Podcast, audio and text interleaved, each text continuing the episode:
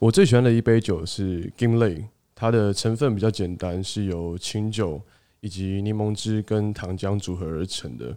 那我觉得这杯酒它比较难的地方是在于它在溶水以及温度上的控制是很需要时间去历练。那在日本，他们喝 Gimlet 这杯酒的话，很多派系上面是没有加糖，他们会称之为 Dry Gimlet。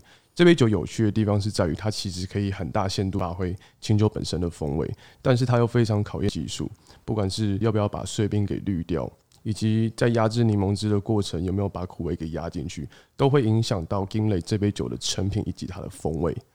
自己习惯用的清酒呢是 Gordon's，比例的话是四十五 CC 的清酒，再是十五 ml 的柠檬汁以及七 CC 的糖浆。大家好，我是 Bar Number Nineteen 的 Sean。欢迎来到男人要持久。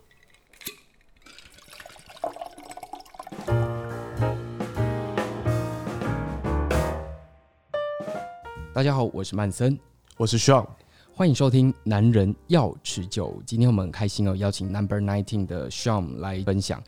他介绍自己喜欢喝的一杯酒的时候，我突然想到一件事情，哎，就是好像很多的人他们。都蛮喜欢琴酒，哎，是可能有在工作上面，呃，跟酒类有相关的，其实首选几乎都会是琴酒，哎，是为什么？呃，琴酒它在风味上的变化非常的多元。那当然，在早期荷兰制作琴酒的时候，它其实甜度偏高。对。那根据就是现在大家不管是台湾或者是全球各地，是大家都有越喝越不甜的趋势。哦，真的。对。那在后来就出现了所谓的 Old Time Gin。嗯，就是以历史文化来看的话，它的顺序应该是 Genever，就是所谓的荷兰清酒。对，那再来就是 Old Time Gin，再来就是演化到我们现在的 London Dry Gin。嗯，那大家很容易喝得到有丰富的花果香气啊，或者是草本味比较强的清酒。那这些清酒，他们在经典调酒或者是创意调酒上面的发挥，都可以得到一个很好的香气以及风味。那像你自己在这个业界工作几年了？呃。四年，因为我之前有跟你聊过，那其实你在之前好像没有跟过任何一个 bar 吧？呃，对，没有，没有，我一直都在那边来听。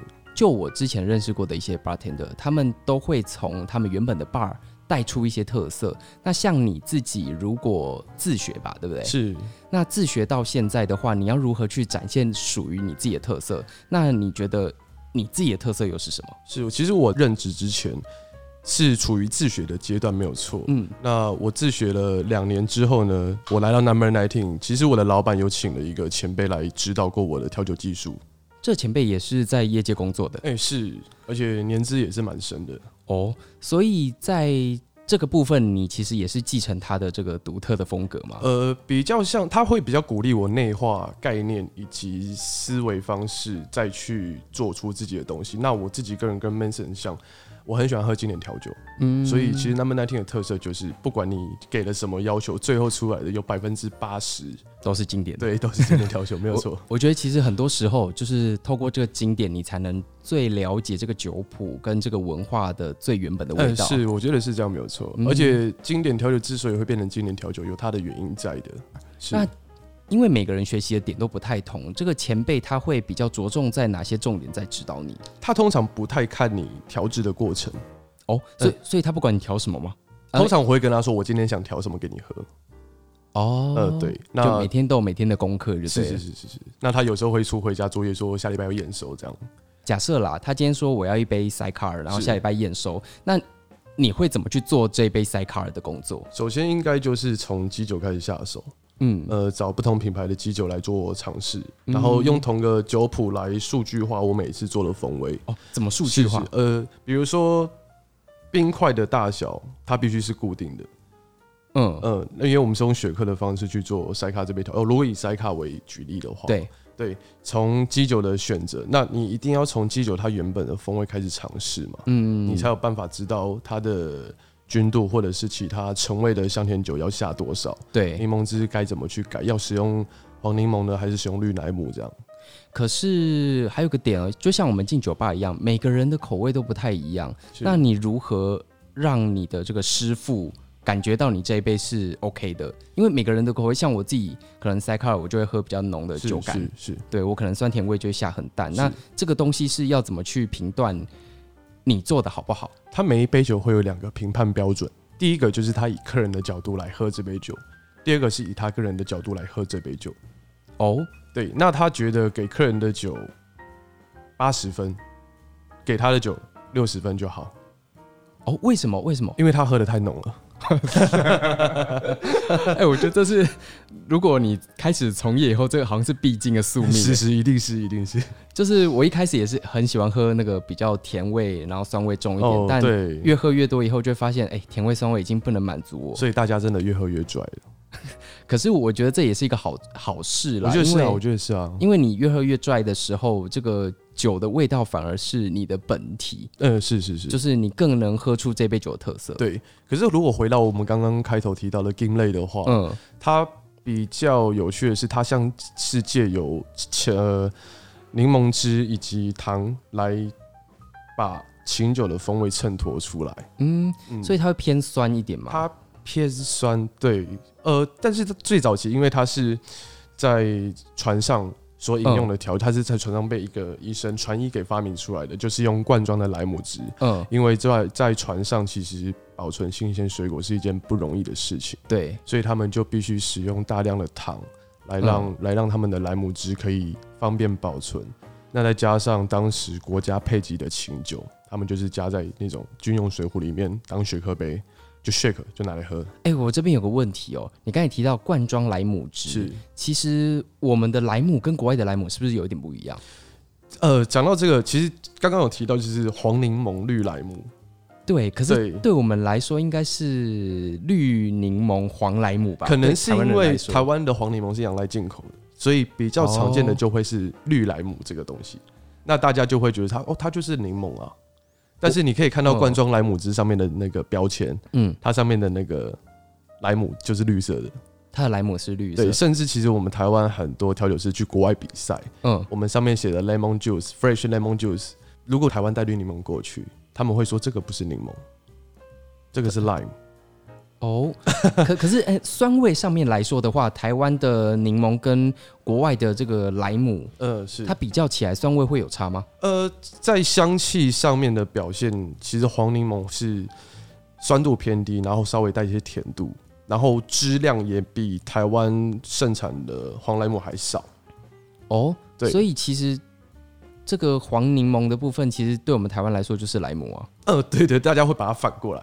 嗯，因为它比较少见，甚至其实就是大家会叫黄柠檬、绿柠檬，就没有再分什么莱姆这样。所以我们去国外 bar 喝酒的时候，他们呈现出来这个酒里面的这个柠檬，其实是都是偏甜的。是，呃，或者是你会觉得它的 White Lady 啊，嗯，或者是呃 Gimlet 这种有加比较大量柠檬汁的那个调酒，他们喝起来都是香气比较强烈一些。嗯，他们的柠檬的这个香气都会比较重一点，是是是，甚至他们其实根本不用啤酒就有那个柠檬的香气。可是其实相对台湾的柠檬来说，其实我觉得台湾柠檬的这个刺激感、酸味其实也不错啊。哎、欸，是呃，所以台湾人做 Gimlet 会加糖哦，因为它的酸度刺激性比较高，那糖就会变成一个清酒跟台湾莱姆汁的介质。我我觉得这就是台湾爱喝酸的原因，因为台湾的酸真的太出名了。是，我也觉得。嗯，那我们讲到刚才这个你师傅的部分哦，是你师傅呃，他可能不会在这个酒上面去教你一些基本的功夫，那他会比较着重在哪个部分在指导你呢？就是是依照每一个 bartender，他们都有自己的轴心，像是如果呃，我们之前有访问过 Vito 啊，Vito 他就说他觉得最重要的是服务，那这个。巴给闹的老板老头，那他也说，我觉得人才是主体。那你觉得呢？就是从这个师傅带给你的主体到底是什么？师傅带给我的主体，他在指导我的过程中，他最在意的其实还是在酒的风味上面。那关于刚刚 Manson 提到 Vito 说过服务，或者是老头也认同这一点，其实加上我，我也是很认同这一点的。嗯嗯，我觉得在一个舒适的环境里面，很好的气氛。然后客气或者是彬彬有礼的服务人员是一件让完成度更高的事情。比如说今天我因为这边的服务心情好，嗯，其实我喝什么都好喝。我认同。对，尽管我们觉得这杯酒有一些美中不足的地方，我们会因为其他的优点嗯而去接纳它，说真的，嗯这杯很不错。其实是因为他喜欢这家店所有的东西。我记得我上一次带我朋友到这个 Number Nineteen 去喝的时候，我们是坐沙发区。是让我印象最深刻的是你跪下来点餐哦，我我我觉得这是让我觉得蛮蛮讶异的，因为一般的服务生来说的话，他可能就是弯腰，然后我觉得这样也不错，也没有不好。但你甚至到跪下来点餐，就是会跟我们用同一个高度来为我们介绍餐点。我觉得这部分服务上，我觉得。蛮蛮感动的，谢谢谢谢。就是我们不会用比较呃要抬头的感觉去看着你，是，然后我们是用比较舒服的方式跟你沟通。我觉得这在点酒或是在我们喝酒后面的这个感觉上，我觉得都是不错的。哦，关于这一点，我觉得比较像是我们中山区条通里面的一个文化哦。对，比如说以前那边日本人实在是非常非常多，嗯，他们在意的礼节实在是太复杂了。所以，我们老板娘就是会教育我们说：你们跟日本人喝酒啊，你的酒杯要比他小。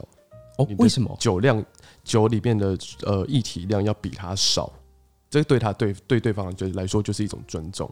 为什么？为什么？就是因为你必须，因为你毕竟是店家，他是客人，以客为尊嘛。日本人一定是这么想，对，所以我们的酒杯自然不能跟他们一样大，或者比他们大。哦，就要感觉他们的是比较多、比较是比较尊贵的这样子。对，那关于跪下来点餐，一一样意思，一样意思。我们必须身段比客人还要低。所以，像呃，在这个点营业的同时，你们店里面的日本人会很多吗？就日本顾客？我刚到职的时候还真的是比较多，但是这会提到可能就是日商公司移植到中国大陆这件事情，所以驻台的干部他们也就跟着公司过去了。嗯，对。所以在面对到这些这日本顾客的时候，你有什么样的想法？我会觉得他们，呃，在喝酒的细节，因为他们的喝酒文化底蕴实在是很深远。他们从第一次世界大战之后开始就已经有酒吧，对，或者是当时有很多外籍的调酒师在 lobby bar 服务，嗯，对，所以他们在经典调酒的造诣上面实在是比台湾深远很多。其实台湾算是近十年内才开始盛行喝。认真喝调酒这件事情，我记得在我大学，就是其实大概也是十年前啦，就是那时候最流行的反而是类似那种畅饮畅饮店，就是我进去，然后他酒单就列出来嘛，就哦感觉很丰盛，非常多，对，从第一杯喝到最后一杯，我只觉得很饱，但我我没有很醉，可是。你你知道，就是相较现在哦，我进一个 bar，然后点了两杯酒，我只要不要边喝水，是我就会倒。哦，哎，可是确实就是喝到好喝的酒，每一杯我都不会想要喝水，我会想要让那个香气一直留在嘴巴里面。我是为了让自己可以再多喝一杯啦，所以我必须可能呃，我在喝下一杯前，我需要喝一点水，哦、然后。让我自己可以再持久一点。对，你是你是对的，你是对的。对，师傅有教过，就是喝水是你喝酒的基础。哦哦，真的吗？是没有错，他是这么说的。这个部分是怎样说？他其实在帮我们试酒的时候，嗯，他我们通常会给他一个五将近五百 ml 的水杯。哦，对，就是然后那个水杯必须是装满的。嗯，那他可能在试酒，他短饮就真的是三口内会把它喝完。哇，这是 shot 吧？就就其实后来我发现，就算是长饮，他也是五口内就把它喝完。所以他就必须用大量的水分去稀释他短短时间内摄取的大量酒精。嗯，对，他就会跟我们说要养成好习惯，多喝水，因为水真的对人的身体是最好的。是啊，所以我在 bar 有时候我就会不自觉的就会一直要水，因为只要酒一上来，我就会先喝水，就是冲淡自己体内这个酒精哦。不知道 Manson 有没有去过日本人开的比较正统的酒吧？他们其实是不给水的。霸小谷。呃，是他的水是要另外收费的，对不对？对对对，我有一次我过去，因为我那次点了赛泽瑞克吧，然后那杯酒真的是爆干浓，嗯，然后我就跟那个小谷先生说，哎，我可不可以那个要水？他说，哦，要要收费，是是。我说，哦，没关系，就是我那时候蛮其实蛮讶异的，因为我之前去的地方都是会会付水，是。然后后来我一直到像去 Vito 那边。呃，Bar There 的 Vito，他那边也是没有附水的。那他也说，就是通常我们在为这个客人调制比较浓一点的调饮的时候，这个调制完，因为他们会搅拌嘛，搅拌完的这个水会给客人。哦，对，就是比较是呃顺带的服务的这种感觉嘛，但是它不会是水不会是主体，是因为他们好像都会觉得说，是不是水会影响到这酒的这个味道？水会影响到酒的味道，一定一定一定。所以其实再再更要求的话，也有调酒师会讲究软硬水之分。哦，软硬水是什么样的？但是这个我就没有太过于去涉猎，因为台北不用怀疑就是都是软水，所以用习惯了。哦，所以其实这个还是有一门学问的。嗯，对，就是如果真的要这么吹毛求疵的话，哇塞，哎、欸，其实我们一般来说，这个饮酒的世界，我们大概只知道酒，甚至到这个旁边的这个水都有讲究。是，其实 Manson 刚有提到他们会。先用洗冰块的冰水倒到客用杯里面，对不对？对对。那其实，在日本早期，他们酒吧里面给冰水是一种很庄重的服务哦。为什么？冰块非常非常的贵。对日本内地来说，其实冰块取得不易。对，是在第一次世界大战之后还没有冰箱啊。啊，对耶。对啊，对啊。所以他们那时候冰块是怎么保存？从他们是从北极送过来，然后他们会有一个特别设计成类似冰箱构造的。地窖或者是存放冰块的地方，当他给你冰水的时候，在在日本，你不管四季去喝酒，给的都是冰水。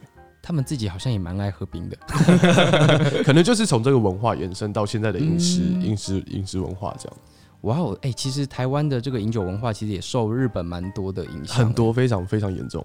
我觉得像在台北就蛮有趣的一个感觉，就是。我觉得其实有点从中间剖开的感觉，是，就是左半边就可能会比较偏日式，嗯，右半边可能就比较偏美式、欧美，对。对，或者是说，其实很多店家很混血，怎样说？或者呃，欧美上面的调酒，如果我们看过一些酒商在 YouTube 上面的形象广告，对，他们在调酒上面的节奏是非常迅速、很快的，嗯、酒嘴拿起来拉，可能不到居个，可能到居个，然后你会觉得哦，酒怎么洒出来的这样子，嗯，然后雪克也是非常快速。那好像也没什么讲究的感觉，就把它倒出来。嗯，那日本人他在做酒的过程中，你会觉得很有仪式感啊。对，他们其实不管是动作还是这个倒酒的感觉，其实都蛮华丽，是，而且他们一定会做到位。对对对对，而且不温不火。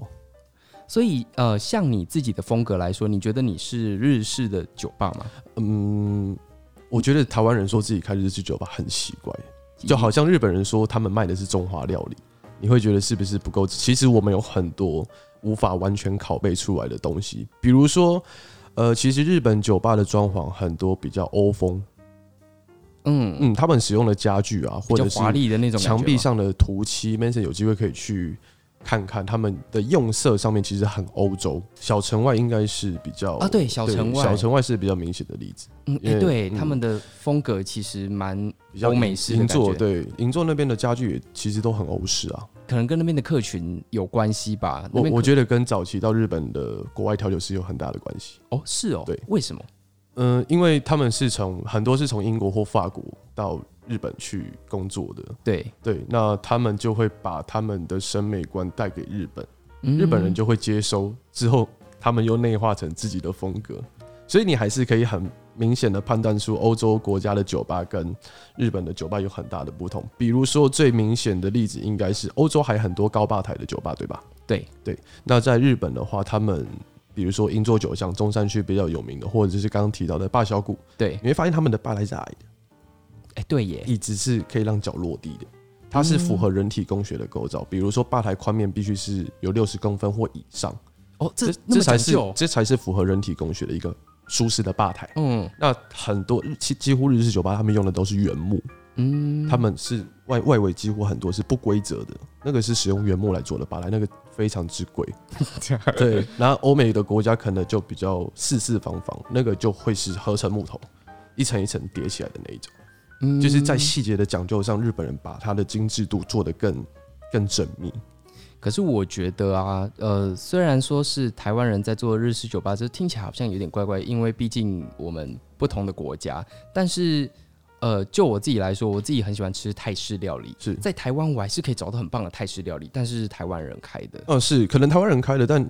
我我相信我们也不知道内场的人员是什么样的，来自对来自哪里的人。我觉得这样说好了，我们秉持着日式的服务精神哦，日式服务是，然后做的是一样的事情，就是给客人一杯他们要的东西。呃如果要提到风格这件事，我觉得我之前有一个呃蛮聊得来的同行，嗯，那他说过一句话，他说他也很向往他的酒吧像是一间艺廊。哦，他艺廊？对自己策展卖自己的产品这样子，嗯，那在中山区可能比较不一样的是，客人重点可能不是放在酒的风味上面，他们是想要进来的第一印象。再来就是坐下来之后所得到的服务啊，沟通的方式啊，最后才会是他得到的东西。哇塞，天啊！就你讲出来的就是不一样。我刚一想到就是哦，中山区他们只要酒嘛。我上一周就是去完 Number Nineteen 之后，我又去了另外一家，是，然后我就问那一家老板安娜，安娜姐，对，安娜姐，对，Sevens 那边，然后我就问他说，就是像来这边的日本的顾客，他们都喝什么？我想要来一点。是，他说其实就水哥啊。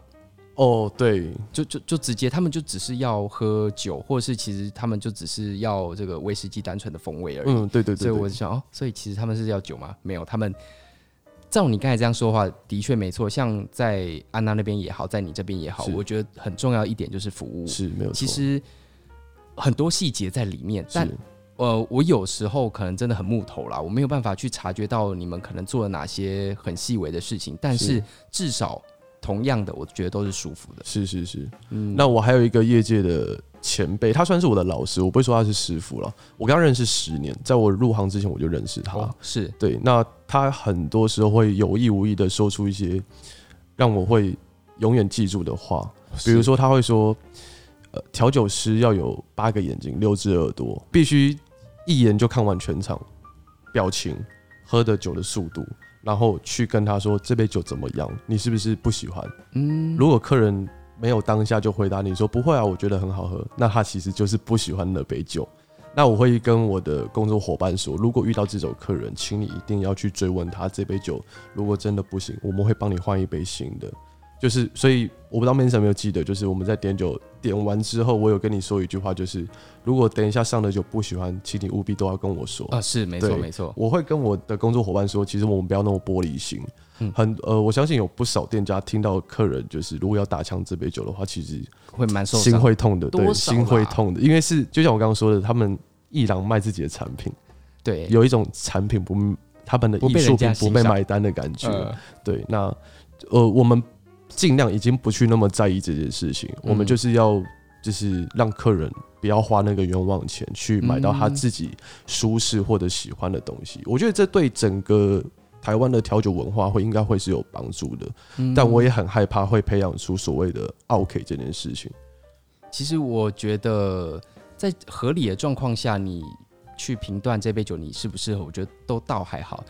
这个也让我想起上一次我去你店里的经历，是，就是我记得呃，是我朋友点了一杯酒，是土星嘛，是沙腾，嗯，对沙腾，然后我试喝了这个朋友的酒，然后我说这个味道太淡了，我呃，是是是，然后像我们就直接送一杯，就是它的特别版是。给我，然后这杯酒的酒感十足，然后味香气也非常的棒，是。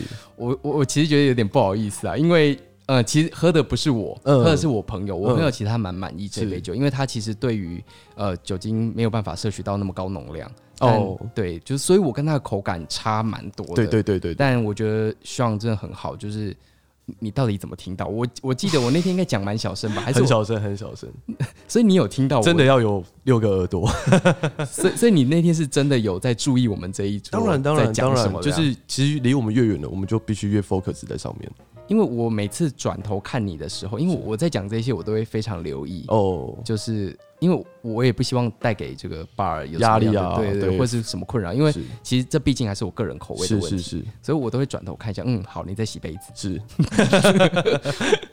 我真的不知道你到底怎么还是听得到，超猛的。我我觉得这是非常棒，至少。你进去你会想再去第二次。哦，那太好，那太好，那就是我要做的事情。好，我今天在结束之前，我想要私心的问一下一杯酒，我也想要分享给大家，就是你那天为我准备的老广场。哦，这这很特别，我们前面没有讲过，是，但是呃，我觉得这杯我喝到的感觉是有别于其他的店家，那我自己很喜欢你的比例，是你是不是可以来分享一下你做的老广场？哦，当然当然，这杯酒老广场它其实原本的酒谱应该是白兰地，再来是波本威士忌，以及甜的香艾酒跟 DOM 的利口酒，还有呃斐乔式芳香苦精以及原味苦精。那在重新解构的过程中呢，那我就会想到，如果老广场这杯调酒如果有丰富的果香味，它会是呈现出什么样的面貌？所以我就把波本威士忌改成了裸麦威士忌。那那个酒厂的裸麦威士忌，它本身就带了比较丰富的花果调性。嗯，哎、欸，那其实就刚好蛮搭这个白兰地。白兰地对，好，那再来提到刚刚提到的第三个材料就是香艾酒，是我用的是杜林。呃，红色的那个卢手，它本身的葡萄干的风味也比较强烈一点，就等于说这三个素材我在呃以果香的前提之下去做了组合。嗯，对，那比例是不用变的，就是白兰地再来罗麦威士忌以及卢手，他们是一比一比一去做的。哇塞，哎、我觉得。真的香味非常的棒，是是是，我觉得不妨哦，就是大家有时间去 Number Nineteen 坐一下，点这一杯老广场。前面可以先喝一杯轻松的啦。我记得我那天点的轻松的是 Gin Tonic，然后我还跟你说我姜味要重一点。啊，是，那你觉得那杯怎么样？超赞，满满的姜，那就好，那就好。在 Gin Tonic 上面，我们可以再另外聊一下，就是哦，真的吗？我不知道 Manson 有没有知呃知道西班牙式的 Gin Tonic。哎、欸，这个你可以来介绍一下、呃。西班牙式的 Gin Tonic 比较有趣，因为西班牙是红酒的传统国，对，所以在早期他们喝 Gin Tonic 的时候，其实是用红酒杯装的。哦，对，但是红酒杯有一个很大的优点，就是它的杯度可以集中清酒本身的香气。哦，是它的曲形的关系。对对对，没有错。那再来更有趣的是，西班牙做 Gin，你可以到那个 YouTube 上面打西班牙 Gin Tonic，嗯嗯嗯，它就会跑出就是欧美做 Gin Tonic 以及西班牙人做 Gin Tonic 的。风格差在哪里？西班牙最后的 garnish 非常夸张，真的吗？就是它会因应这个清酒里面有的元素，比如说它使用了佛手柑，嗯，或者是像 Number Three 的 gin 里面可能有芹菜的味道，嗯，那他们就会因应这些东西在 Number Three 的 gin tonic 里面，哎、欸，撒一点黑胡椒，然后插一根西洋芹，这怎么有点像这个另外一杯那个加番茄汁那边？呃，Bloody Mary，对对对，对，对，很像很像，很有趣。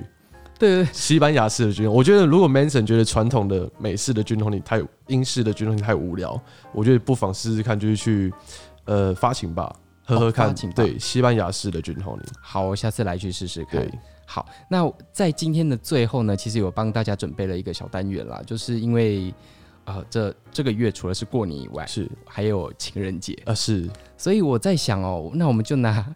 过年比较常见的水果，家里应该收到一大堆礼盒。没错，好，我们就拿这些礼盒来做给自己的女朋友，就是交给男士吧，因为对二月是男士要主动。呃，对对对，好，那我们二月就来请这个男士来为自己呃女朋友或是心仪的人，我们来用家里现成的水果来调制一杯酸酸甜甜好喝的特调。是，嗯。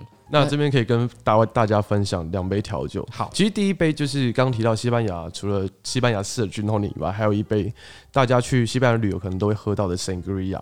哦，嗯，对，但是在西班牙他们制作的方式比较像是 infuse，那浸泡水果，会拿红酒就是泡水果片，或者是。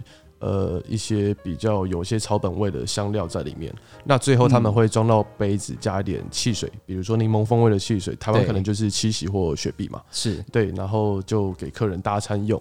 那我觉得在家里喝 Sangria 是。一件很方便的事情，一来是我相信大家家里有很多别人送的，但是你绝对喝不到的红酒，对，超多，就是不管它好不好喝，我不知道为什么，就是在家里不会想要开一个人，就是一个人把它。咕噜咕噜就当把喝完，完全没有那个意思，就是去酒吧喝红酒的感觉还是比较舒服的。那再来就是我们台湾盛产水果，像冬天的话，我们一年四季其实都有葡萄，对。那家里可能拜拜也会用到葡萄。那再来冬天的话，橘子嘛，以及柳丁，这些都是台湾盛产。当季的水果，对，家里可能有拜拜用的柳丁或者橘子，都可以拿来使用。那如果是用柳丁以及橘子跟葡萄的搭配，我觉得用白酒来做 Sangria 会是一个很好的选择，或者是用气泡酒。所以啊、呃，我们回到刚才有讲到说这个使用水果，其实水果我们很常取得，但我觉得最头痛的地方应该是怎么处理水果。Sangria 很简单，如果是单指这杯酒了，像我们店里面用 Sangria 的话，就是把水果切一开八。嗯，一开八，然后呃，一杯的量会加六十 CC 的白酒或者是红酒，那再丢三片的葡萄柚，三片的柳橙，以及三颗紫葡萄或者白葡萄，在如果是白酒的话，还会再另外加上百香果进去。那在这边处理的上，我们就是现倒，我们连果肉都不会把它沥掉。哇，太酷了吧！对，然后果皮要跟着压，因为这样酒的香气才会丰富。哦，我刚才也才想到，就是关于果皮这件事情，因为果皮不是会比较呈现出比较涩的味道吗？嗯，我相信有很多方式可以去处理，比如说家里一定应该呃，可能也有蜂蜜吧，有蜂蜜就可以很有效的把这些味道给处理掉。可是我如果加太多的蜂蜜，会不会也盖掉这个白酒本来的味道？呃，也不会，因为你还有柠檬汁，其实它。就跟金类很像，其实您酸跟甜都可以有办法去好好的衬托出酒它本身的味道。所以其实看你怎么抓那个比例。嗯，对我我觉得大家可以就是边呃边压水，看家里有什么水果都拿来压，全部都拿来压，也就是边压然后边做，边做边试，试到一个你觉得很不错的比例的时候，你就可以稍微把它记下来。哎、欸，加加了四片的橘子，三片的柳橙啊，或者是丢了几颗的葡萄。那酒下了多少 CC？如果大家没有时间去做，我们酒吧在使用一比一的糖水的话，其实呃，丰年果糖还是可以将就一下的。不过我觉得丰年果糖偏甜，那个比例上面对对对要，所以我会建议蜂蜜，味道很天然。嗯，对。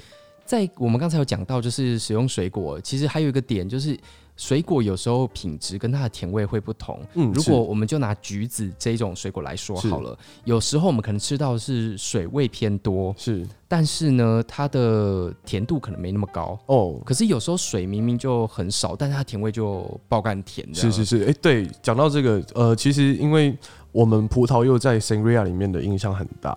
那台湾在冬天其实葡萄柚是仰赖进口的，那在夏天的时候，台湾才有产葡萄柚。风味上就会差很多，比如说国外的甜味几乎非常低，嗯、苦度非常高，是。但是我们的 Sangria 里面还是会去加它。我们想到了一个方法，嗯，我们用葡萄柚苦精，所以苦精就像是调酒师的调味料。可是因为听众朋友其实要在外面取得苦精不是一件容易的事情，超难找。对，所以我只是分享一下而已。或者是哎、欸，还有水梨，水梨也可以来用，就加在白酒里面。嗯、对，但是水梨可能会有果渣。呃，针对水多然后甜味不够这件事情，但我们又要它的风味，要怎么办呢？因为呃，像我之前有加过水果，是，然后会遇到问题就是水太多，是，然后整个酒就被稀释掉。但我又要这一个水果的味道，这个我要怎么去取舍？比较通俗的做法，一定就是用呃糖浆或者是利口酒去补足。因为利口酒风味其实很很百百种嘛，像大家看到很常见的 MB 啊，对，或者是 Morning 这些比较大厂商的果露以及调味剂，嗯，呃，我自己做酒很不喜欢用它们啦，所以我自己使用的比例是非常少。我们尽量是把水果自己本身的风味带出来。如果像刚刚 Mason 提到的，如果它的甜度因为季节的关系没这么好，没那么漂亮，对，那我们就干脆不要用。啊 哦哦，对，我们就干脆找个地方来，找个别的水果来替代它，嗯，对，做出类似的东西。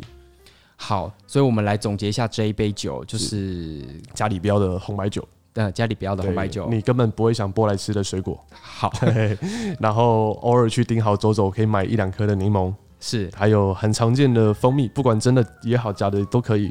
就是增添它风味，对，就是大家边压边加边调边试，我觉得这也是乐趣啦，尝试的乐趣。所以就是水果，呃，我们压完以后就直接加进这个酒里面。如果是 Sangria，我就直接加进去。